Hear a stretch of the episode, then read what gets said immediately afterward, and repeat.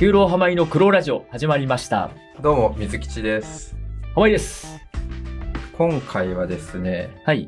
記事をちょっと古い、古い、まあ1ヶ月前くらいのちょっと気になった記事を見つけたので、はいこちらについて話したいと思うんですけれども、ほう今撮ってるのが9月、まあ10月、まあ頭くらいの、もううんうん8月中旬くらいかな、これがちょっと有名になったところはいはい。で、何かというと、うんうんうん。とある、まあ、TikTok か YouTuber の方が、は不正模試を疑われるっていうあなんか聞いたことありますね。うん。こちらのインフルエンサーの方は、まあ、ニュースになってるんで調べればお名前も出てくるんで、うんうんうん。あれなんですけども、はいまあこのインフルエンサーの方が模試に対し公開した模試に対して不正疑惑がかけられた、うん。まあ、本人はやってないという形で言っているんですけれども、まあ、この模試の不正模試、まあ、カンニングですよねそれについてちょっと今回話そうかなと思っております。うんうんうん。なるほど、なるほど。いやー、なるほどね。うん、確かにこういうのってあると思うんですよね。うん。なないわけじゃない。ないわけじゃないうん。やっぱりなんか、成績を取らなきゃいけないプレッシャーに、えー追い詰められてる人というか、はいまあなんか親の期待とか先生の期待とかで成績を、いい成績を取らないと、あの、怒られるからとか、怖いから、なんか自分の受験じゃない人になってしまってるパターンですよね。ああなるほど。はいはいはい、うん。によく見られると思うんですが、この方はどれに当たるかわからないんですけど、あの、動画にしちゃったのはちょっと怖いというか、まあそうですね。誰しもが見れるところに出してしまったっていうのが、うん、やっぱりなんか、本当に、なんというか、受験をした人と、そんなに受験をしてない人って、やっぱり、あの、これはありえんだろうって、さすがにこうはなんないんだろうって、わかるんですよね。まあまあまあそうっすよね うん。やっぱりそこら辺が多分距離感が違うというか、距離感の違いが一番、あの、受験っていうのはですね、人によって違うというか、はいはいはいうん。まあ僕は親戚に、早稲田なんか5つも受けたらそれは1個は受かるやろうとか言われたんですけど、まあそういう人はやっぱり、あの、高校がそもそも大学をい受験する高校じゃないんで、はいうんうん。まあそんな感じになっちゃうんですけど、確かうん。まあ、この方もだから別に、まあ普通に進学校に行かれてると思うんですよね、確か。うんうんうんでも、なんかそんな慶応に行く感じの学校ではないはいはいはいイメージがあって、で、なんかそれで、ちょっと数字を操作しちゃったのかなっていう疑惑ですよね。まあ疑惑ですからねうんうん。いや慶応って出し出しちゃいましたけどですね。はいうん。まあ、でも本当に、それをやっぱり疑惑に、疑惑であれ、その、表に出てしまってるんであれば、やっぱり何かしらのうん言及は必要というか、はい。実際なんか、この方、その不正模試疑惑動画を上げて、その後になんか弁解する動画も上げられてたんで、それはまあまあ、握手ではないとは思うんですけど、はい。まあ、バッドはめっちゃついてたのを覚えてるんですよね。そうですね。これで結構盛り上がってた悪い意味で盛り上がってたっていうのが、なんか、沈下しかかってるのに油を注いじゃったなっていう。まあ、でもやっぱりまあ気持ちはわか、いやまあまあわかりたくないですけど、まあまあわわからんことはないんですよね。あのまあ別に表に出てる人間の習性というか、やっぱこういう人気商売をされてる方っていうのは、話題にならなくなるのが一番怖いんですよね。はいはいはい、うん。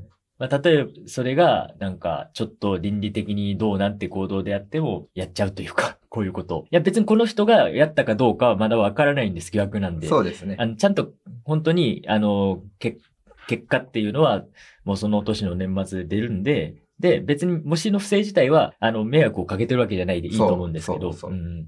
まあでも、受験生からしたらやっぱ、勘に触るというか、そうですね。うん、ちょっと許せんなってなる気持ちもわからなくはなくて、えー、うん。やっぱりまあ、それこそ、数字を取るコンテンツだから余計に反感を買ったのはありますよね。数字を取って、あの、この人は有名になるし、えー、この人はお金もらえるじゃないですか。はいうん。それを実力じゃなくて不正でやっちゃったっていうのがちょっと問題があるかなっていうのは。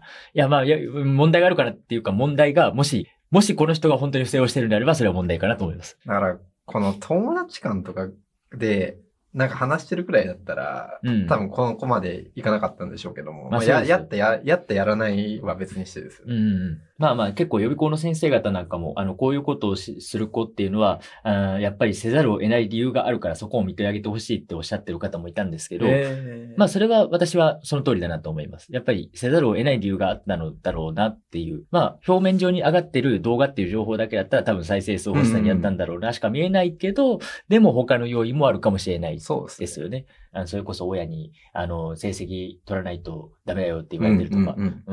まあまあだからやっぱり上がってる情報だけで叩くのはたやすいんですけど、これだけではちょっとやっぱりまだ、あの、この人がやったことはおかしいとは言い切れない難しいところはありますね。そうですね。はい。毎年今日、今共通テスト、うんセンター試験とかで、毎回一人か二人くらいは、不正を、不正がバレてニュースになるっていうのが、なんか一時期す、一時期なんかスマホ使ってなんかやってたのバレた。なんかあー3年前くらいになんかそれめっちゃ大々的ニュースになって。ありますよね。まあまあ、せざるを得ない理由があったんでしょうけど、ね。でもその人もなんか、理由を聞いたらまあ、すごい追い込まれてたとか、うん、まあそういう話は聞きますけども、ルール上はダメなんで。まあそうですよね。まあそうですね。この、この方も、あの、結局やっぱりその言明動画を上げられてから長文、長尺の動画を上げられてないんで、うん1ヶ月以上。うん。まあもしかしたらこれが出てる時にはもう上がってるかもですけど、そうですね。うん。やっぱり、まあ受験に専念してると思ったら結構それはいいことだとま思うんあそれはそですけど。それで切り替えてやってもらって、目標のところに行ける努力をしてもらえれば全然いいかなと思うんですけど。そうですね。まあでも一回ついた、ついちゃったアンチって言い方は良くないですけど、一回批判されてバットを定期的に押したり、コメント欄にいっぱい来る人とかが増えてしまうと、もう、あの、数ヶ月くらいしないといなくならないっていう。そうです うん。まあだからそこは難しいところですよね。ね。難しいですね。炎上商法、さすがに炎上商法を狙ってるわけじゃないと思いますけど、そんなメンタル潰れるようなことを10代の方はするとは思えないんで、うんまあだからやっぱり、うん、叩かれすぎて健康がいさないそうそう。でいればいいなと思いますけどね。まあまあまあ。まあこれが本番じゃなくてよかったなっていうのは僕の正直なうん。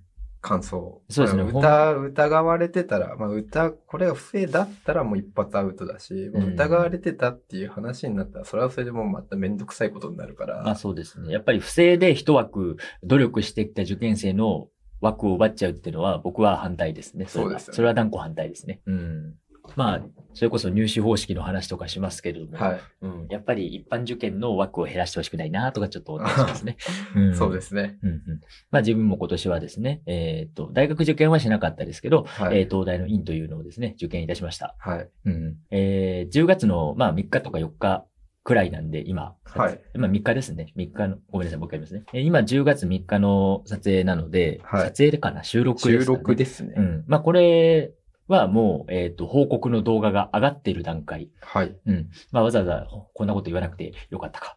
よかったですまあ、大丈夫です、大丈夫です。うんまあ、あの私がですね、結構な9月の中旬くらいから、えー、模試を、模試じゃない、えっ、と、東大の院を受けてきましたとかいい、ですねそうそうそうそう。えドキドキするとか言っときながら、まあ、9月の20何日とか、ま、もうなっても、まあ、発表とかしなかったじゃないですか。あそうですね。語学発表はもう出てる、出てるんですよね、日程的には。そうなんです。でもまあまあは、そういうことはできないってことは逃げたとかじゃなくて発表できない理由があったからなんですよね。あの、結構なんかリプランとか見たら逃げたって書いてあることが多くて、えー東大のなんか東京大学行きましたってツイートとかして、えー、どお、東大、うわこれ受かってるやろみたいな感じのはありましたけど、うん。あれは普通に、あの、得点の開示請求をしに行っただけなんですよ。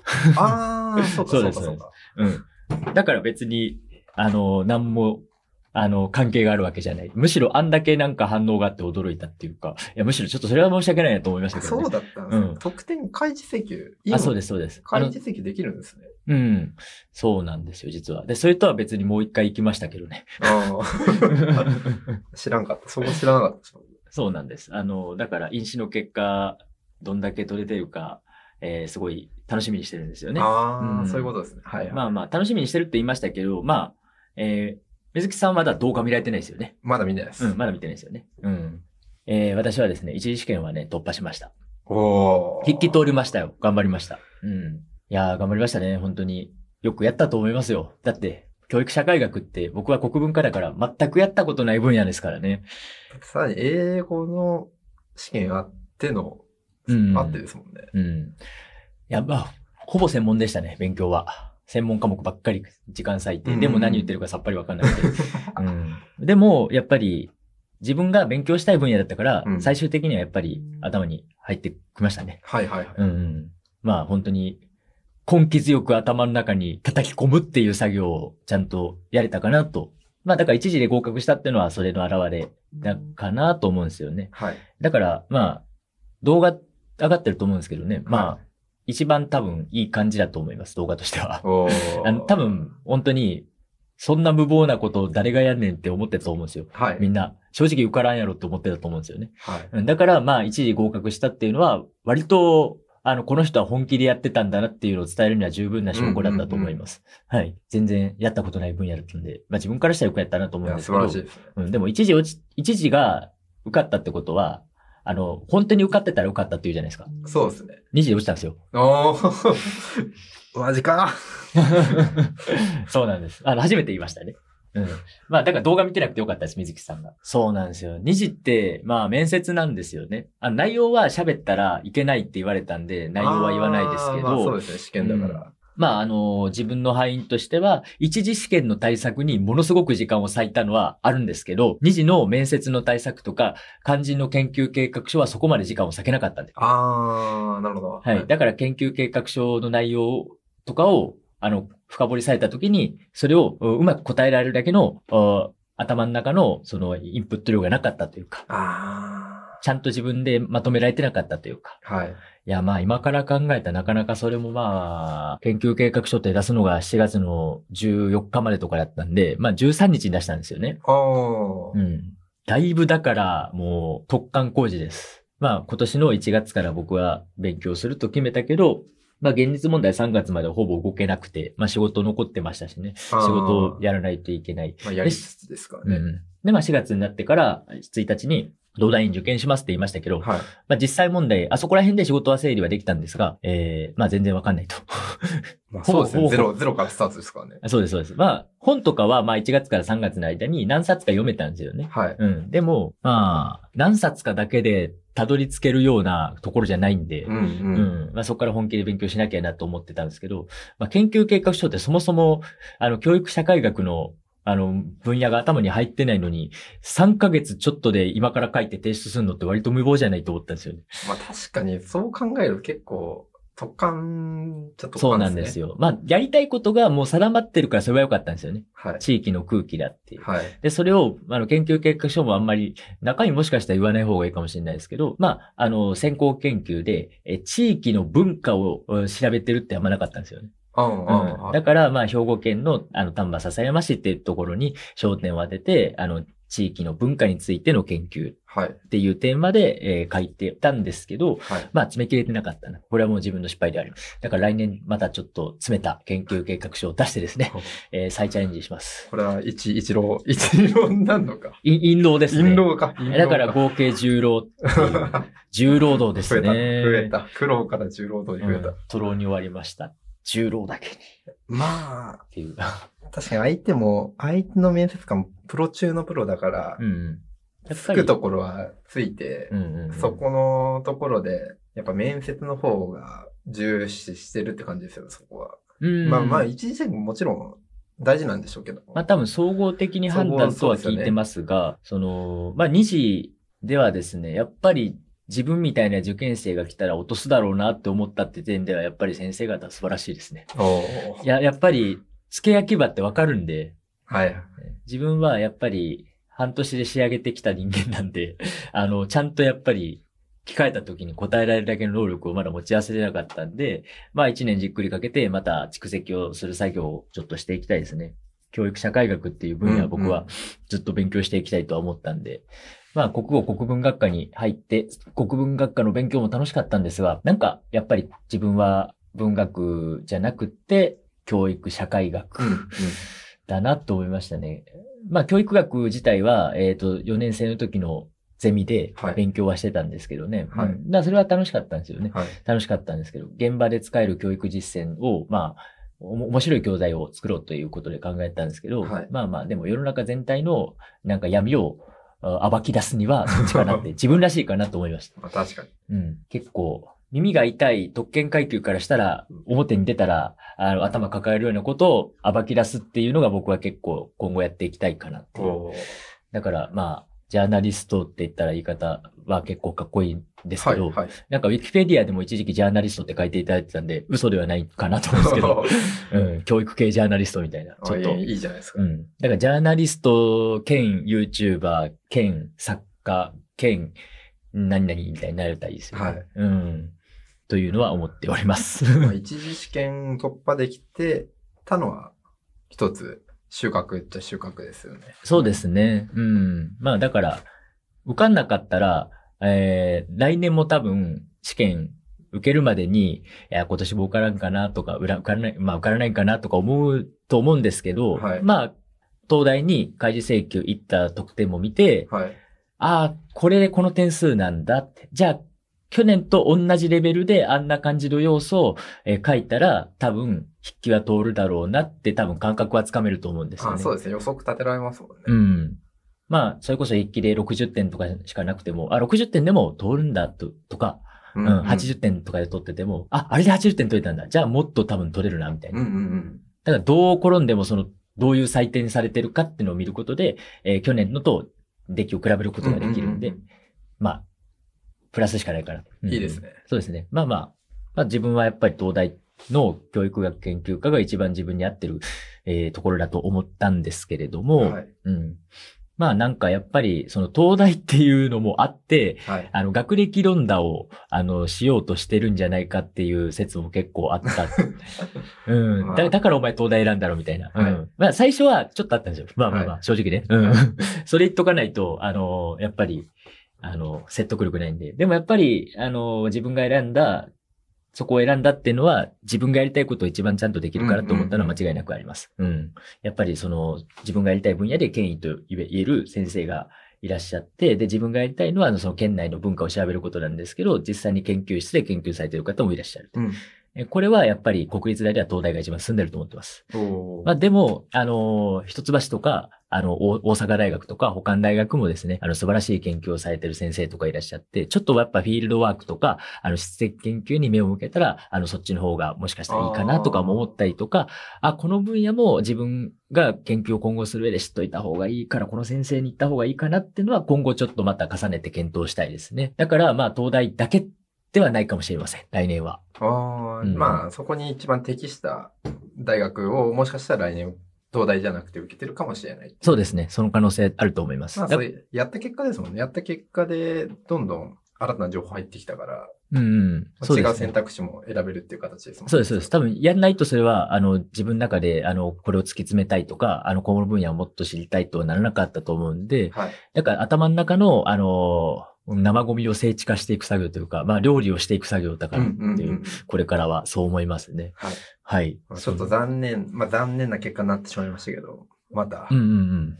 頑張ってください。まあ、はい、ありがとうございます。まあ、来年はもう研究に移りたいですね。ああ、もうそやっちの方に。うん。なんかそれこそ、えっ、と、まあ私がですね、浪人生にインタビューをさせていただく、まあ浪人経験者にインタビューさせていただく、はい。えー連載を東洋経済さんで持たせてもらってますが、はい。うん。まああの話とか聞いていても、やっぱりその、まあ多浪して、でもいい大学に入られた方とかですと、やっぱりその、勉強することが楽しくなったとか、なんか手段じゃなく目的になったからっていう、まあ逆か、目的から手段になったのか、学歴が。ああ、そうですね。うんうんうん学歴を取るって目的、そうですね、そうですね。うんうん。だから受かったって言ってくださってる人もいて、うんうんまあその人は研究がしたかったから、まあそれこそ、まあ大阪一大とか大阪フライに行こうと思ってたけど、でも、あの、ちゃんと勉強を、研究をしようと思って突き詰めてやってたから、えー、阪大に入れたと。はい、はまあ、センター試験88%とか取れてっていい。う。まあ、だから現役だったら兄弟チャレンジもできたけど、もう大学に入って研究がしたかったから安全圏で阪大を出した。話を聞いて、あ自分自分も多分もう、それこそ、あ人生をかけて勉強をする段階は終わったと思うんですよ。はい、まあ早稲田とか本当、早稲田受験とか本当に人生全部かけてたと思うんですよね。はい。うん、でも今はもう人生全部かけて受験がゴールじゃなくて、えー、院の受験はスタートにしたいですね。うんうん。となると、やっぱり、うーんと、まあ研究室の検討っていうのは必要かな。で、それはもう大学のレベルとか問わずに自分がやれるところ行きたいなと思ってますね。だから多分だいぶ僕は考え方は変わったと思いますね。まあそうですよね。うん。完全にそこは。うん。やっぱ、な年々学歴中じゃなくなっていったっていう。いや、だから、勉強することって人間が成長できることではあるなっていうのを、やっぱいろんな人の話を常日頃から聞かせていただいて思いますしね。そうですね。えー、ありがたいなと思ってます。はいうんうんちょっと因子、不正因子がちょっと 離れましたけども、まあ、まあ、えっ、と、この方には頑張ってほしいな。頑張ってほしいですね。頑張ってほしいしか言えないんですけど。うん、まあ、いい成績を出してですね。いいそうそうえっ、と、ああ、不正とかじゃなかったんだってもらえるように頑張ってほしいですで、ね。希望のところに入って、受かりまししたって動画出してもらえればそうですね。いいかなっていう。と思います。そう、それ、それ以外にないかな。まあけ結局なんかちょっとインチキな手段で入っても、それは自分に嘘をついてるんで、後からずっと尾を引くんですよね。うんあんあの時あんなことしなきゃよかったって。それを表に出さなくても自分でずっと思うんで、そうですね。自分に嘘はつけないですからね。まあ確かに。だから、そこは後悔せずやってほしいなと思います。そうだな、カンカンニングは、まあ、カンニングやったこと僕もありますけど、なんか、あれって、結局カンニングの、例えばカンニングペーパー作るとかって書いてると、だんだん頭覚えてくるんですよね。あんま意味ない、あんま意味ねえなっていう。まあまあ、結局そこに必死に、必死に時間割くから意味ねえんじゃねえかな。うん無駄な能力だなっていうのは。そうですね。結局カンニングペーパー書くから覚えるって、まあ中学くらいのテスト範囲だったらありがちですよね。まあまだ中学までくらいなら。うんそうで、まあ、隣のやつの髪が見えちゃったとかありますけど、まあそそれはなんかちょっっと確かに、ちょっとチラッと見たら頭は見えちゃってそうそう、そうそうあ、これって自分もしかして、あの、怒られるんちゃうからって心臓の鼓動がすごくなるとそうそうそうそうか、いや、自分の小心者なんでやっぱできないんですよ、そういうことが。あんなのに能力使うんだって自分でやった方、自分で解いた方が絶対早いから。うん。まあなんか本当に、その場をしのぐだけでカンニングをするっていうのは、まあ当時、他に楽しいこととか、あのそ、他に怖いこと、まあお母さんとかお父さんに怒られるとか、周りに学校できなくなるとか、そういう心境があってやっちゃうのはわかるんですけど、結局大人になってから後悔するんで、そうそうそやめといた方がいいです。う。で、しかも、年齢重ねるごとにそれ、重くなってきますから。あそうです。あの、わしは、そうそうそうう。んあんな若いこと、あの若い頃からのことして、みたいな。そうなんですよね。あの、後悔ずっとするんですよ。そうそうそう。で、ずっとそれが自分を蝕んでいくんですよね。えだから僕、休労とかしましたけど、あのー多分大学に、早稲田に入り直せてなかったら、多分ずーっとそれが尾を引いてたのはもう間違いないなっていう。あ絶対そうだったって。それをクリアしないと自分の人生はあ動かなかったなってのを今でも確信してますね。あ。はいはいはい。だから僕は絶対休労したのが人生で必要だったと思います。なるほど。うん。まあ、テクニックかも、テクニいいテクニックではないですけど、カンニングなんて。うん。なんか、昔僕の好きな漫画にナルトの中任試験があるんですよ。あれは、あカンニングし放題だったんですよあ。そういうこ、そういうことをしても、正当に解いた、解いた子の方が点数良かったみたいな。ああ、まあそういうのありますよね。例えば、あの、主主人公のライバルのサスケとかは、特殊能力使って前のやつの、あれだかな、動きを、よ、同じ動きを見て、同じ回答するとか、そんなし、なんか他のやつは後ろの答案を忍術使ってみるみたいなのもありましたけど、そんなことは人間できないんで、残念ながら。その通りですね。うん。だから、一番の近道はちゃんとやるっていうのが、うんそれが一番頭入る。実は。ねっていうところですね。そうなんですよね。この方の記事をちょっと読んでなかったんですけど。はい。後で載せときますので。、あありがとう。うございます。はい。うーんまあ、どうなんですかね。おまあなんか対応としては別に悪くは、いやまあ悪いか悪い、悪い気がするけど、うん。な決めつけや誹謗中傷のコメントが来ています。まあ、決めつけって自分で言っちゃうのは良くないよなと思いながら、うんうん。うん、難しいですよね。まあ対応、対応難しいです、これは。だって模試の結果で、模試のその、解いてるところの、何ですか、そのプロセスって見せらんないじゃないですか。うん。だからどうやったかって説明しようがないっていうか、うん。もうこういう回答が出ましたけど、これはおかしいっていうの、まあ流れもわかんなか、わかんなくもないんですけども。うん。まあね、いろいろ考えることはありますね。まあまあ批判してる人もいるし、まあ擁護してる人の方が少ないからこそ、まあ、あの、そんなに今は気にせず勉強に集中してほしいですね。。そううですね。うん。頑張ってほしいです。ありがとうございます。じゃあ今日はそんなところで終わりにしたいと思います。はい、はい、ありがとうございました。ありがとうございました。ク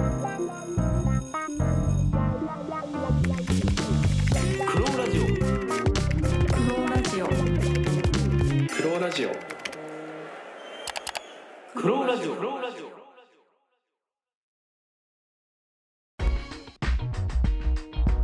エンディングです。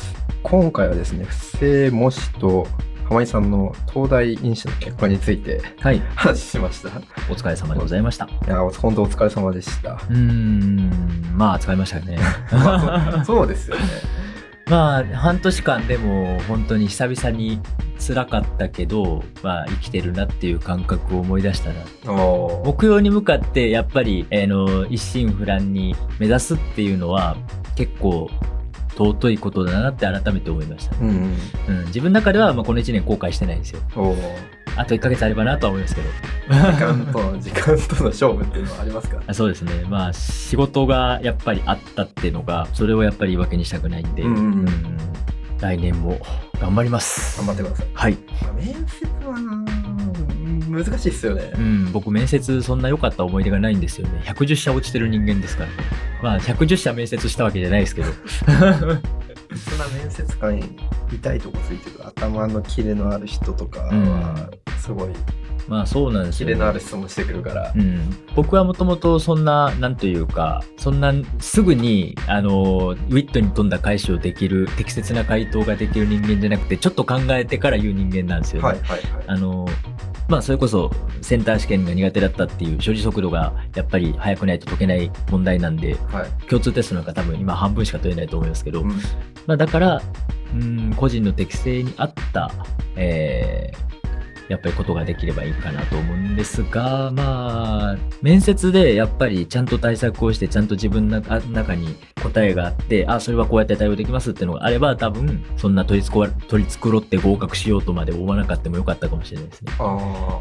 別になんか、それで受かってても、ただ単に、あの、事前に、えー用意していた回答、うん模範回答を丸暗記して答えただけでまぐれになっちゃうので、あまあそうですね。まあ先生方はもうそんなことを割とお見通しだと思うんですけどね。うん。だからすごいやっぱりいい質問が飛んできましたし。そうですね。だから、まあまあ、ちゃんともう少し自分の中で精緻化してそうですね。頑張りたいです。来年に向けて。はい。はい。ということですかね。はい。そうですね。ちょっと残、まあ残念、残念、まあよ、良かったところもあればちょっと残念。まあ受かんなかったところは残念なところではありますけども。うん。まあまあ残念ではありますけどね。まあでも、まあ一生懸命やったり落ちたんだから仕方ないやって感じですねまあ。やりきった結果これだったっていう、そうですこうだったっていうのが。うん。まあでもそれでなんか満足して、えー、遊ぶぞとなるですね。まあずっとずっと勉強したいですね。やっぱり。そこでちょっと気が抜けてやりきったってところでちょっと羽伸ばさずに続けていくってところがすごいですね。この1ヶ月が命取りになるんで、自分は結構この1ヶ月、1ヶ月だったら受かったかもしれないって思ってるから、1ヶ月が命取りになるんで、ちょっとだから、うん、来年に向けて頑張りたいです。それこそまあ受けるの東大だけかわかんないんで、そうですよね。また目標変わって、目標っていうか受ける、また調べていく上でいいところがあれば東大じゃないかもしれないですし。そうですね。うんうん。だからちょっとまたそういうのも合わせてご報告できれば。あでもあれかな、複数の大学受けるとか言っちゃうと、それはそれで、えこいこの人受かっても研究室に入らないんじゃないかとか、本気度が低いんじゃないかとか、そういうのは出てくるんで難しいですよね。あそこはうまく情報を出して、うん。まあちゃんとやっぱり、えー説得力があるじゃないですけど、まあ自分もちゃんと落とし込んで、はい。えーちゃんと研究の内容を言語化できればいいなと思います。はい。はいじゃあ最後に、この番組は、えっ、と、キューロハマイの黒ラジオですが、皆様からのお便りを募集しております。qrouradio アットマーク gmail.com 各ポッドキャスト媒体、Spotify、Apple、Amazon Music なので配信しております。ハッシュタグは、クローラジオ、数字の9にロにロロでラジオでつぶやいていただけると大変嬉しいです。X の方、まあ、旧 Twitter の方でつぶやいていただけると嬉しいです。お便りも待っております。今ちょっとグッズっぽいのを作っておりますので、お便りいただけた方はそれをお渡ししようかなと考えております。はい、今回は以上で終わりとなります。ありがとうございますあ。りがとうございました。